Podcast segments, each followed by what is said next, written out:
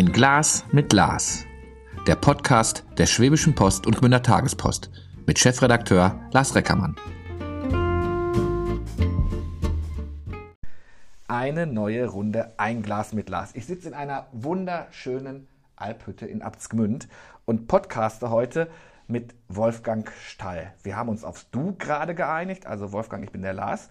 Wolfgang ist Schriftführer im Schwäbischen Albverein Nordostalbgau. Und er wird heute mein Repräsentant sein, warum es auf der Ostalb so schön ist. Jetzt habe ich jemanden bei mir, der ja, kennst du jeden Weg hier auf der Ostalb? Bist du alle schon mal abmarschiert oder? Ich sage mal, Schwerpunkte sind natürlich bei mir eher im Bereich des Rosenstein, weil ich ja in Heubach wohne und ich sage mal einfach, das ist eines der schönsten Wandergebiete dort. Natürlich. Natürlich gibt es äh, drumherum noch äh, weite, schöne Hügel, Berge, wenn man sie so nennen darf, in der Höhenordnung. Aber ich sag mal, da wir natürlich in Heubach wohnen, schon, ich wohne jetzt seit, glaube ich, 26 Jahren in Heubach, bin extra dorthin gezogen, weil ich war ursprünglich aus Lindach Okay. gebürtig und habe immer von Lindach rüber geschaut in Richtung Rosenstein. Ich es bin, jetzt, ich bin jetzt einer, wenn ich, wenn ich am Rosenstein bin, ich fahre immer bis zum Parkplatz hoch. Ist verpönt bei dir. Du gehst wahrscheinlich, oder? Nicht in jedem Fall. Ah, okay. Vor allem jetzt im höheren Alter von 72 beinahe. Man sieht es ihm nicht Äh, an. Ja, ja, klar, Dankeschön. ist es einfach so, dass man auch schon manchmal ab und zu hochfährt, aber nicht mit der Begründung, dass man es nicht schaffen könnte, aber einfach, weil man dann von der zentrale Stelle oben aus, ich sag mal 10 bis 12 Kilometer im Bereich des Rodenstein auch auf der Hochebene schön wandern kann. Es gibt ja nicht allein den Rodenstein, es gibt ja eine Erweiterung den Glasenberg, wo ja die wunderschöne Alpvereinshütte der Ortsgruppe Heubach steht, Ja. neben dem Fernsehturm. Und dann im Anschluss kommt schon der Hochberg und der Utzenberg. Und das ist ein sehr schönes Wandergebiet, sehr toll ausgebaute Wanderwege, äh, die ich teilweise auch selber beschildert habe, da ich ja den Einstieg in der Ortsgruppe Heubach so gewählt habe, dass ich äh, ein Amt übernommen habe, das keiner wollte. Ich habe nämlich als Wegwart dort angefangen. Ja, komm, dann hilf mir doch mal, Wegwart. Kann ich was verkehrt machen? Ich finde, da sind unglaublich viele Zeichen auf so einem Schildchen. Ähm, oder bin ich einfach als nicht so beflissener Wanderer ein bisschen falsch unterwegs? Worauf muss ich eigentlich achten, wenn ich. Gehe ich bei Grün immer richtig? Gehe ich bei der 7 oder bei der Zahl immer richtig? Wenn du, wenn du Wegwart bist, du hast doch jeden Tag was zu tun, oder? Du musst doch immer unterwegs sein, ob irgendein Depp das Schild ver- verdreht Es ist so, äh, wenn ich dort oben wandern gehe, muss ich selbst oft sagen, äh, es ist doch wirklich schon ein richtiger Schilderwald. Obwohl Schilderwald wäre nicht das richtige Wort. In Wegwartskreisen heißt es nämlich Wegmarken. Wegmarke. Man darf nie Schilder sagen. Ja. Mu- Musst du jetzt eigentlich zusehen, dass an jeder Kreuzung was ist oder traust du dem zu? Also ich habe das immer so gelernt bei der Fahrschule, wenn die nichts sagt, geradeaus. ist das auch Äh, immer noch laut, so? laut Leitfaden der Wegwarte ist es so, dass man eben immer, wenn eine Kreuzung ist, im Nachrang circa 10 bis 15 Meter danach ein Zeichen setzen soll, damit man weiß, wo es weitergeht. Aber nicht einfach sagen, es geht geradeaus, das wäre wär nicht richtig. Jede Kreuzung braucht dann quasi, im, ich muss also, wenn ich einen Weg beschreite, so circa alle 150 Meter auf der Geraden ein Zeichen haben, dass, ich, dass der Wander sicherer ist, äh, dass er auch am richtigen Weg ist. Aber dann, sobald eine Kreuzung kommt, muss er in Sichtweite bereits sehen, aha, es gibt hier ein neues Zeichen, Wegmarke, Ja. und dann folgt er dem weiter. Und so ist es halt einfach mit der Ausschilderung. Jetzt haben wir, wissen wir schon, du bist gerne in Heubach am Rosenstein unterwegs. Noch so Gegenden, wo du sagst, ja, da, also wenn ich mal abschalten will, gehe ich in diese Richtung, gehe ich in diese Gegend. Das ist auch sehr, sehr nah. Im Idealfall was im Ostalbkreis. Äh, Was mich halt äh, jetzt wirklich äh, vom Horizont her maßgeblich erweitert hat, ist das Thema E-Bike fahren. Ah, echt? Ja klar, und durch das E-Bike fahren äh, muss man A nicht mehr so mm, intensiv den Berg hochwandern, weil das hat man die Unterstützung durchs E-Bike. Und dadurch haben wir natürlich unseren, unser Umfeld, das, was wir erreichen können, dramatisch erweitert, sodass also praktisch auch in Richtung Scheulberg, was ja quasi die andere Seite ist, von der Gegenseite vom Rosenstein, oder dann bis rüber über den Bargauer Horn, Bernhardus, das sind alles Wege, die man heute natürlich nicht mehr so stark wandert, sondern eher mit dem E-Bike abfährt. Und wir wählen also jeden Montag äh, in den Sommermonaten, also sprich von April bis Oktober wählen wir jeden Montag eine neue Strecke aus. Die führt uns dann quasi durch das ganze Gai, wie der Schwabe sagt. Ja. Praktisch immer so auf eine Tour zwischen 50 und 60 Kilometer. Oh. Da bin ich selber auch der Wanderführer. Das schafft auch die, die Batterie, glaube ich, ganz gut, ne? Vom normalen E-Bike. Manchmal werden es auch bis zu 70, da wird es schon langsam eng. Da muss man da richtig einteilen. Also am Anfang schön mit Eco fahren und dann erst später, wenn die Kraft nachlässt, ein bisschen eher mit Power. Sieht das denn, wie sieht dann die Ladestation aus? Eher schwierig oder muss man dann mal irgendwo einkehren und den Wirt bitten, ob er vielleicht das Machen wir prinzipiell so nicht. Also wenn wir eine Strecke planen, wo wir einkehren wollen, dann wählen wir die so, dass die Länge der Strecke in Relation zur Höhenmeteranzahl der Strecke dient. Das heißt also, wenn man weiß, dass man 70 Kilometer fahren möchte, dann muss man die Strecke so wählen, dass die vielleicht maximal 600 Höhenmeter ist. Ah, okay. Das reicht dann insgesamt. Wenn sie 900 wäre, wird es bei 70 Kilometern kritisch. Also das muss man schon ausdüfteln, dass man weiß. Gut, ich habe natürlich auch den Vorteil, ich habe ein, E-Bike mit ein bisschen höheren äh, Wattzahl im Ja, Akku. ja.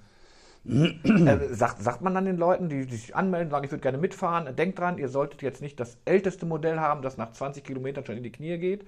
Oder äh, äh, wenn ihr Das ist ja in so, das Gemeinschaft eine, fahrt.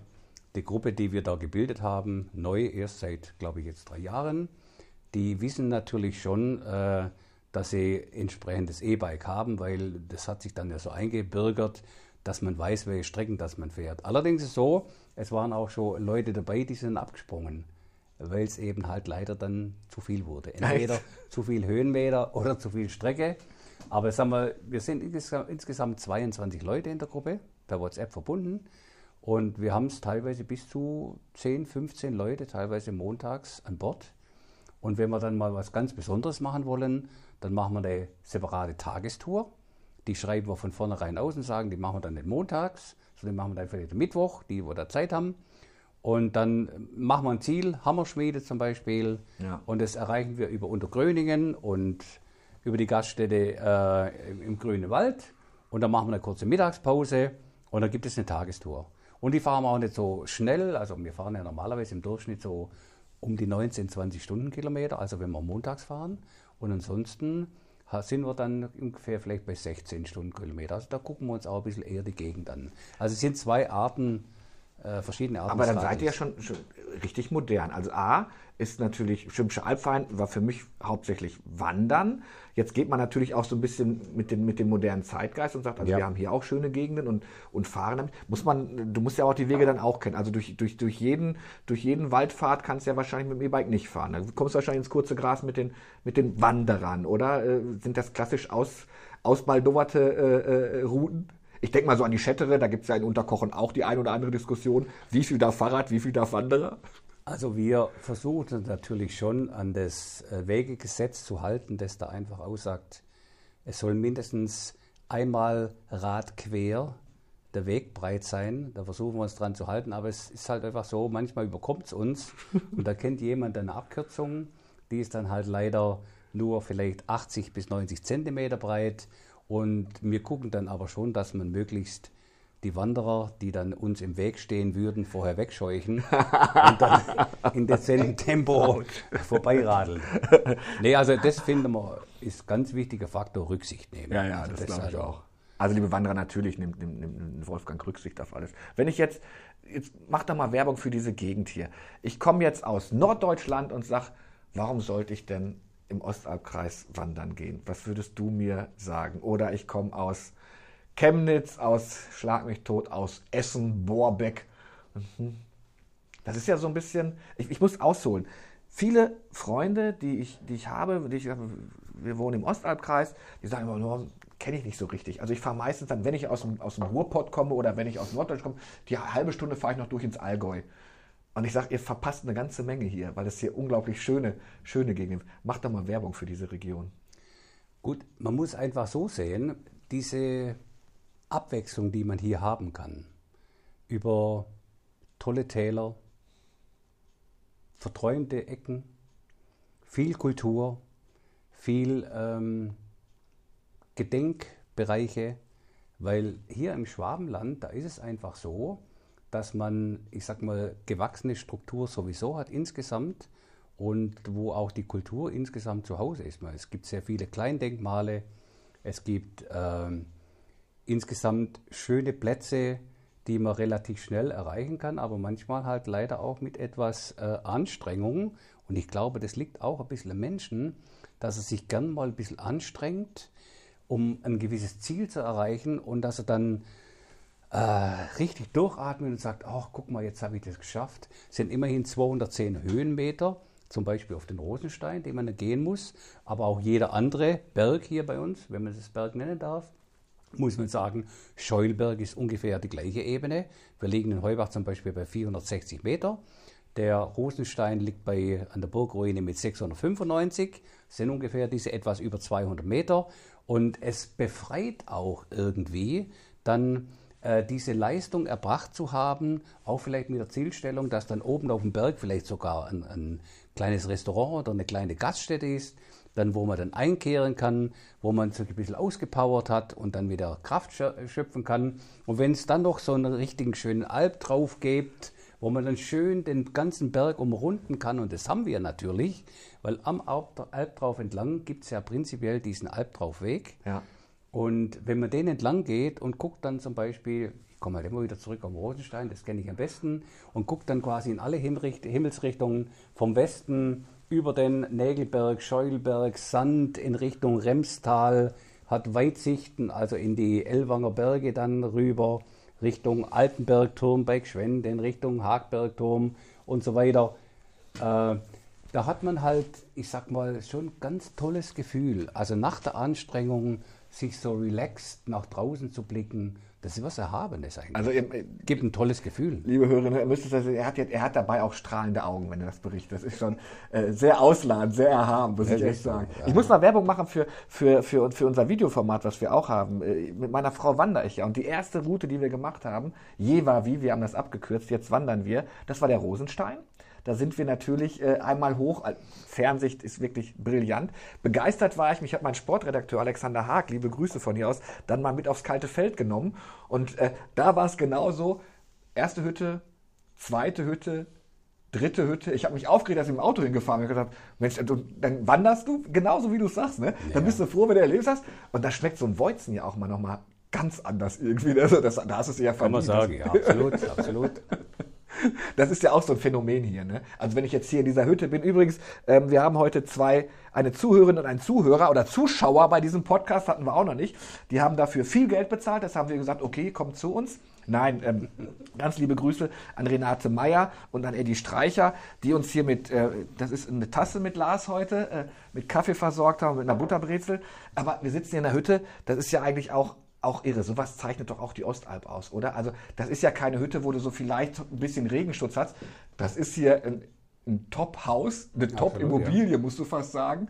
Ähm, schade wegen Corona, dass die Stühle oben sind. Normalerweise hier ist doch sowas, unter uns hier würde ich sitzen bleiben und würde auch gar nicht mehr weggehen. Da würde ich mir ein Taxi rufen oder sowas. Würde sagen, Leute, ich genau. Versachse, so eine Versackerkneipe. Ne? Trinkt man noch einen. ja, trinkt man noch einen, oder? ja, das ist natürlich auch das Schöne. Äh, man, Im Remstal sagt man ja immer, wenn man in die Besenwirtschaften geht, nach einer Besenwanderung, äh, nach einer äh, Remstalwanderung, nach einer Weinrebenwanderung, da trifft man dann halt Leute. Und ähnlich ist dann um, in der Schwäbischen Alb genauso, dass man quasi auf so eine Hütte kommt, da trifft man ja viele Gleichgesinnte, man tauscht sich aus, jeder fragt dann gleich, ja, wo kommt ihr her?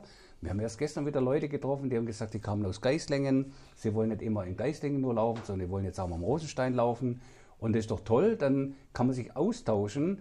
Äh, das ist unheimlich äh, relaxend, also entspannend. Und man bekommt was mit, wo die Leute herkommen, wo die Interesse haben. Man kann, denen, man kann sich mitteilen, man kann etwas mitteilen. Und dabei ist, ist eben so richtig Entspannte und Gast, Gast, man sagt dem Schwaben ja eigentlich nach, dass er schwer zu knacken ist oder so. Im, im Ruhrgebiet gibt es das Klischee, wenn da ein Platz mit zehn Stühlen ist, da sitzt einer dran, dann setzt sich der Schwabe eher nicht dazu. Das habe ich nie erlebt hier, ganz im Gegenteil. Immer sehr freundlich aufgenommen. Ähm, und so eine Hütte hier ist doch auch hier, wir sprechen immer von der Vor-Corona-Zeit, hier stehen die Stühle und Tische eng beieinander und man kommt gesellig zusammen. Oder hast du den Schwaben als, würdest du dich selbst als eher distanzierten Menschen beschreiben? Äh, das kommt immer drauf an. Das ist situa situativ. Situativ ist es unterschiedlich. Deshalb habe ich ja das nochmal genannt.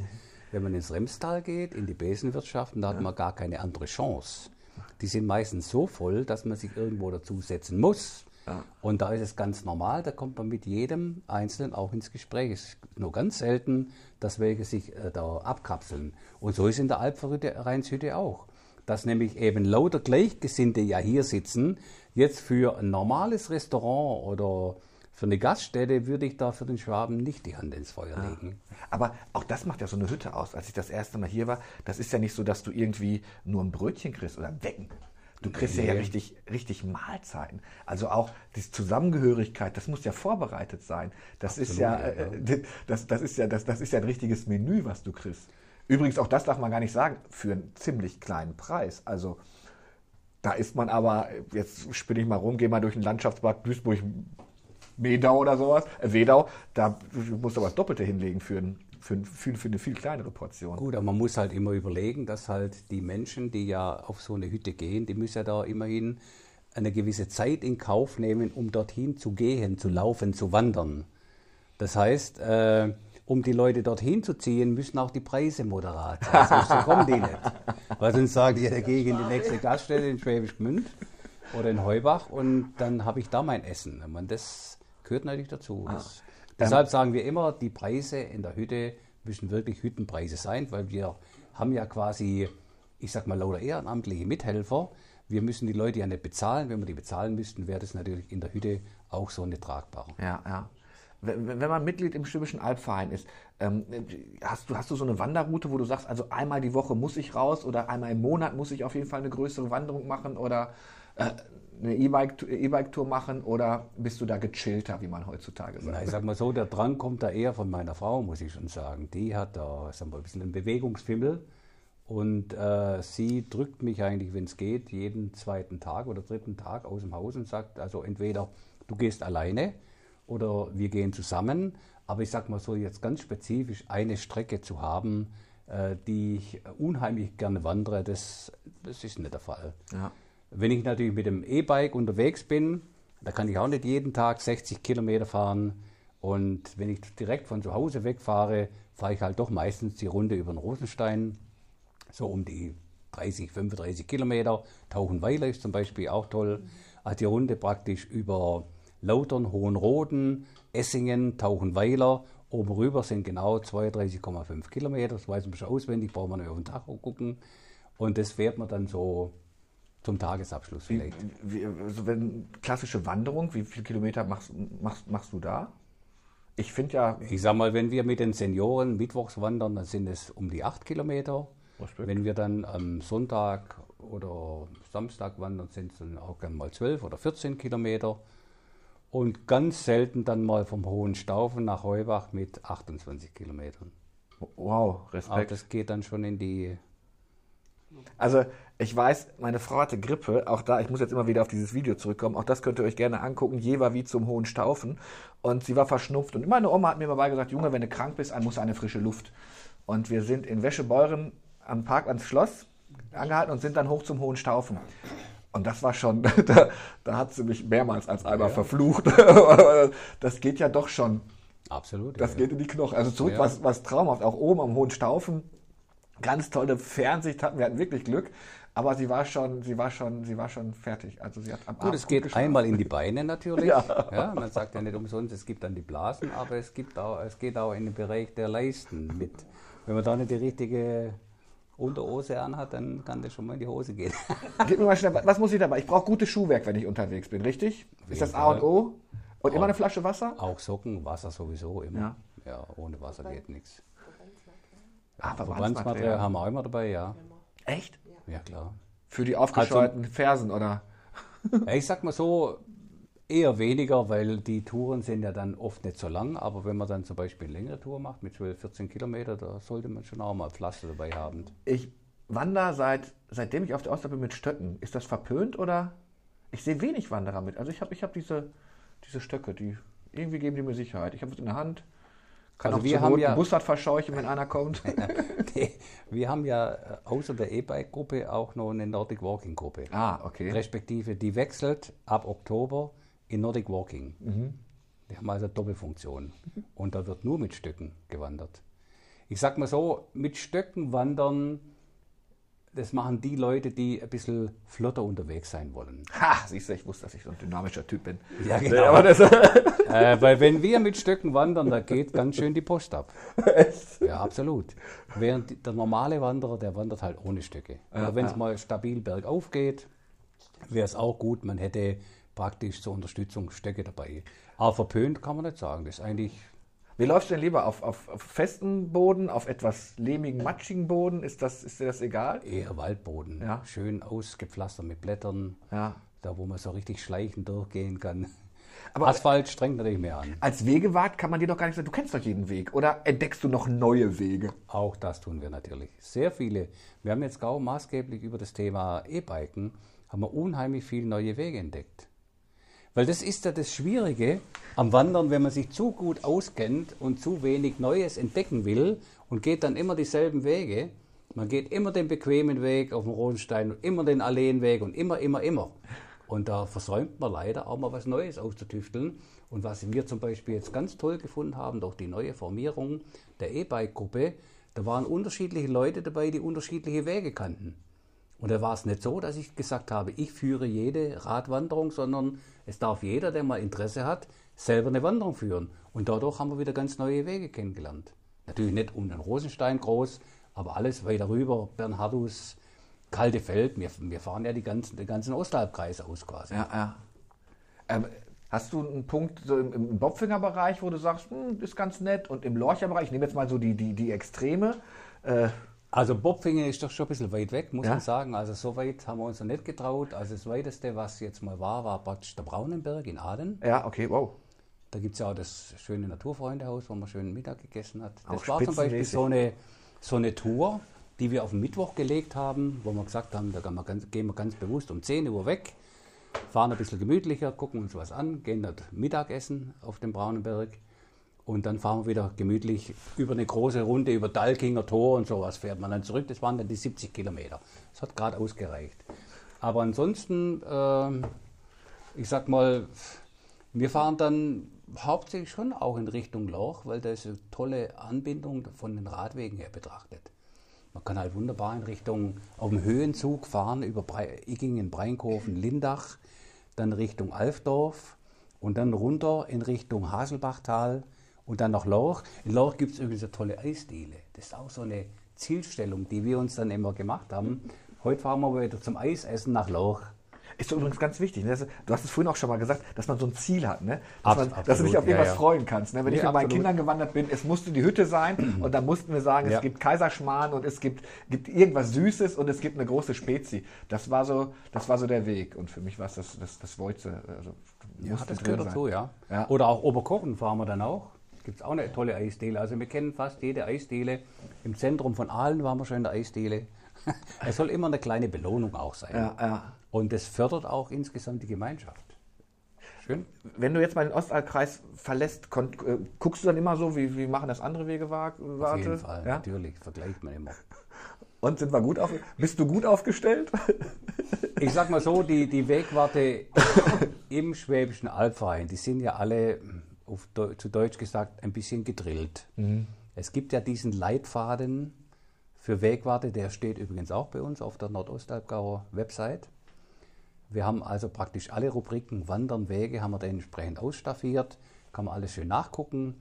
Und da wir alle nach einheitlichen Richtlinien die Wege bezeichnen und beschriften, äh, muss es eigentlich im Bereich des Schwäbischen Albverein ziemlich identisch sein. Und da gibt es ja auch noch Leute wie Gau-Wegmeister und so weiter, die noch bestrebt sind, das Ganze auch nochmal auf Richtigkeit zu überprüfen. Also da würde ich meine Hand ins Feuer legen. Da sind alle gut unterwegs und folgen auch den Richtlinien. Also du bist, du bist ein, bist ein, bist ein äh, toller Werber für, für diese Region. Ne? Das hat ja auch einen Grund, dass wir so ein bisschen plaudern. Wir, äh, wir fragen ab Schwepo jetzt ab Februar ab und möchten gerne wissen, wie zufrieden seid ihr in den Gemeinden, in den unterschiedlichen, in den unterschiedlichen Bereichen.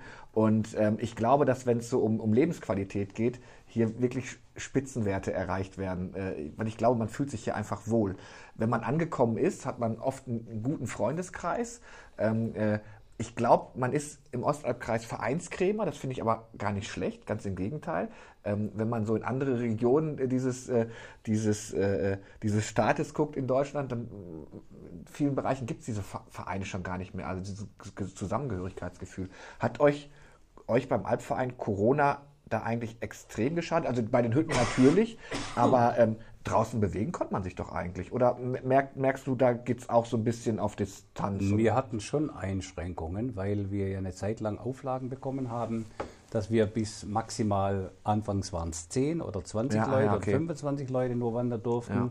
Wir haben das aber einfach so überbrückt, dass wir quasi alle Wanderungen trotzdem durchgeführt haben im Rahmen der, des Erlaubten und dass wir quasi dann mit Anmeldung gearbeitet haben. Die Leute mussten sich einfach anmelden. Wir haben gesagt, maximal, wer zuerst kommt, mal zuerst. Der, ja, fällt mir gerade was ein. wer zuerst kommt, mal zuerst.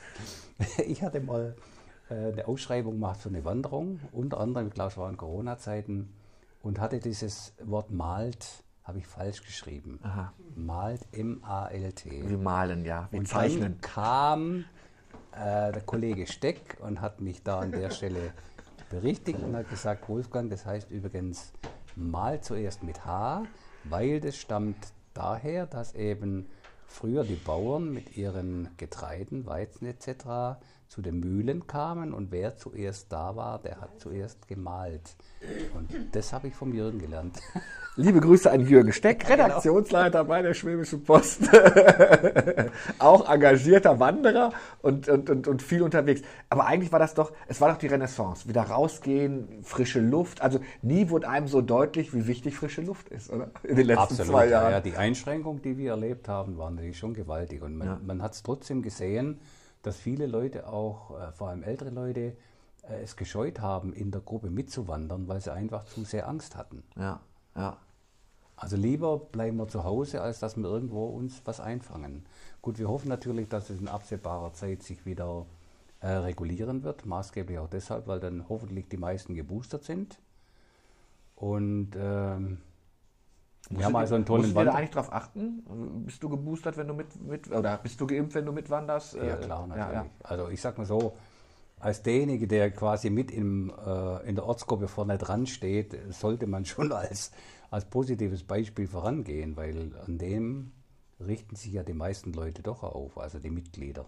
Gib mir mal einen Wandertipp für meine Frau. Rosenstein habe ich schon, Kaltesfeld habe ich schon, Bobfingen habe ich schon. Wo sollte ich denn mal herlaufen? Äh, denk dran, wir sind keine Profiläufer. Wir nee, haben zwar zwei Stücke. Also, also ganz schöner Bereich, den wir auch noch nicht so oft gegangen sind, wenn man eben in Richtung äh, Furtlepass geht. Viertelpass kommt man über Weiler in den Bergen. Okay. Fährt dort hoch und da geht es ja dann rechts weg in Richtung Hornberg und Kaltes Feld. Wo ähm, Hornberg, wo ja die Flieger stationiert sind, die Segelflieger, Kaltes Feld.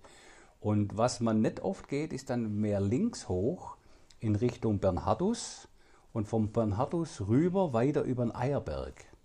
Wie lange laufe ich denn da? Wie viele Kilometer sind das? Ich sag mal so, wenn man die Runde geht, das dürften schon so mit rauf, runter über die Degenfelder Schanzen und so weiter. Also ist eine schöne Tour, die man da machen kann. Das sind schon auch zwölf Kilometer, denke ich. Zwölf? Ja. Wie lange bin ich mit meiner Frau unterwegs? Drei, vier Tage? ja, ja. was, aber was mir aufgefallen ist, das letzte Frage, wir haben die halbe Stunde schon voll. Ähm, was mir aufgefallen ist, ist, ich bin ja dann gerne, wenn ich, wenn ich wandere, möchte ich gerne vielleicht auch mal einkehren und wenn ich ein Bier getrunken habe, fahre ich nicht mehr müssten nicht die guten Wanderwege an ÖPNV angeschlossen sein, dass ich irgendwie mit dem Bus dahin komme. Also ich gucke immer, wie komme ich mit dem Zug. Ich wohne jetzt in Aalen, von Aalen ja. zu einer Station und kann ich dann vielleicht mit dem Bus weiterfahren. Ich habe mich, weil ich das kalte Feld so toll fand und Besuch aus dem Ruhrgebiet bekam, ich, ich mache mich mal schlau. Es war aber schon schwieriger, ähm, bis Schwäbisch Gmünd und dann hoch zum, ähm, ähm, zum kalten Feld zu kommen. Also diese Tour dahin war schon ein bisschen schwieriger. Ähm, müssen wir da moderner werden oder besser getaktet sein, damit wir noch mehr Wandertouristen haben, die sagen, naja, so ein zweites Weizen will ich mir ja auch gönnen, wenn ich auf so eine Ja, sollte sitze. eigentlich schon sein, weil einfach aus dem Grund, der Schwäbische Albverein, also der Hauptverein, der befürwortet das Thema auch, dass man öffentliche Verkehrsmittel nützt, weil das sieht man schon allein darin, dass eine Rubrik in der Wanderstatistik aussagt, man möge auch bitte reinschreiben, wie oft, dass man dazu öffentliche Verkehrsmittel Ah, okay. genutzt hat. Ich muss leider sagen, für unsere Ortsgruppe, wo ich zuletzt dann auch noch Wanderwart war, Ja. war nach dem Wegwart, äh, ich kann da maximal immer ein oder zweimal reinschreiben. Also wir haben so im Durchschnitt zwischen 30 und 35 Wanderungen pro Jahr. Und wenn da nur eine Wanderung dabei war, die mit öffentlichen Verkehrsmitteln war, finde ich das eigentlich schwach. Und meistens ist die Wanderung zum Alpvereinstag auf den Cannstatter Vasen nach Stuttgart. 30 Minuten. Das war ein Glas mit Glas. Ähm, äh, Wolfgang, vielen Dank. Das hat richtig Spaß Ja, gemacht. bitteschön. Ähm, tolle Werbung für den Ostalbkreis. Tolle Werbung. Also, wenn ihr Lust habt, euch zu engagieren. Ich tippe mal, sage ich mal so frei von der Leber, die Schwäbischen Albvereine sind für jedes Mitglied und jede helfende Hand ähm, äh, dankbar. Eddie hat vorhin auch so was Schönes gesagt, wenn man, wenn man mal hier oben ist und sich so eine Hütte anguckt und die Leute dann schwärmen, dann muss man denen sagen, ja, sowas gibt es aber auch nur, weil es halt Mitglieder gibt und Menschen, die sich ehrenamtlich engagieren. Also von da an, macht alle mit beim Schwäbischen Albverein, macht alle bei unserer Umfrage im, im, im Februar mit. Ähm, Details geben wir noch bekannt. Alle Folgen von Ein Glas mit Glas hört ihr auf der, oder könnt ihr euch angucken, auf der Seite der Schwäbischen Post und der Tagespost gibt es auf allen gängigen Plattformen. Also ihr könnt gar nicht Wolfgang und mich nicht hören, das müsst ihr eigentlich. Danke, dass du mit mir geplaudert hast, mein Lieber. Bitte schön. Und ich lade natürlich alle Leute ein, auch im Internet, sich schlau zu machen über die unterschiedlichen Ortsgruppen. Da im Nordostalbgau, äh, denke ich, sind von den 29 Ortsgruppen immerhin mit äh, 21 Ortsgruppen mit dem Website-Auftritt vertreten, so auch natürlich der Nordostalbgau himself. Und somit wäre es natürlich schön, auch über die Webseiten sich Informationen zu holen. Und dann sieht man auch oft die Leute, die man vielleicht auf der Hütte treffen kann, die kann man ruhig ansprechen. Es ist also nicht so, als dass wir nicht, äh, als dass wir unsere Informationen zurückhalten wollten, sondern wir sind gern bereit, auch über unsere Gegend und unsere schöne äh, Welt zu berichten und sehr guter Hinweis. Und wenn ihr, wenn ihr, äh, wenn ihr auf unsere Seite geht, ich verlinke die Seite mal vom Nordostabgau, dann habt das ihr alles dabei. Ganz, ganz Damit gut. fangen wir doch gleich an. Bleibt gesund da draußen. Vielen Dank. Wolfgang, Renate, Eddie, hat Spaß gemacht bei euch, wie immer. Wir bedanken uns, ja? Danke.